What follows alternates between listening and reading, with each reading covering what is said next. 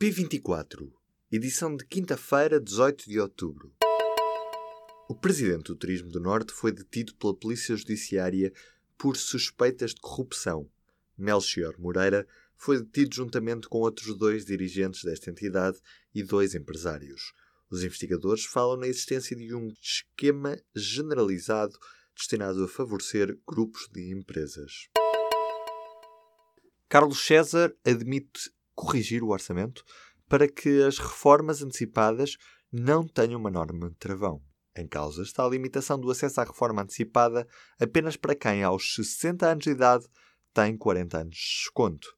O presidente dos socialistas diz que o partido se disponibiliza para clarificar esta norma, que na prática pode levar à reforma sem penalizações a quem, aos 61 anos de idade, tem 40 anos de desconto, por exemplo. Nesta quinta-feira, é mais uma sessão de julgamento por causa das mortes do curso dos comandos.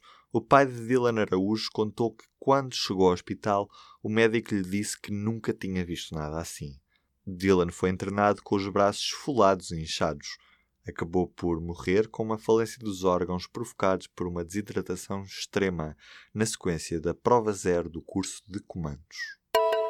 Operacionais do Serviço de Informações de Segurança invadiram a sede do partido PSR para roubar fichas de militantes que depois foram fotocopiadas e devolvidas durante a mesma madrugada na sede do partido. O PSR era o partido de Francisco Louçã, que acabou por dar origem ao Bloco de Esquerda.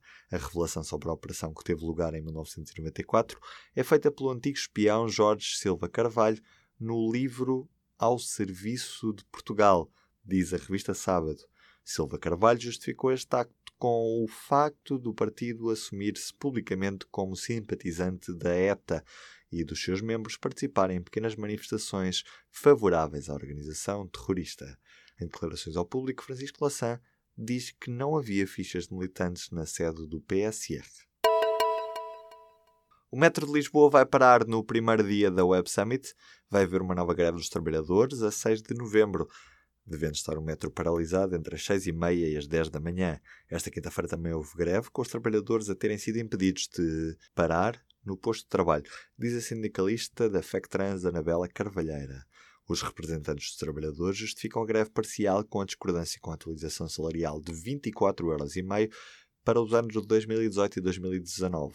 Os trabalhadores querem que este aumento se aplique só a 2018 e que para o ano sejam negociados novos aumentos.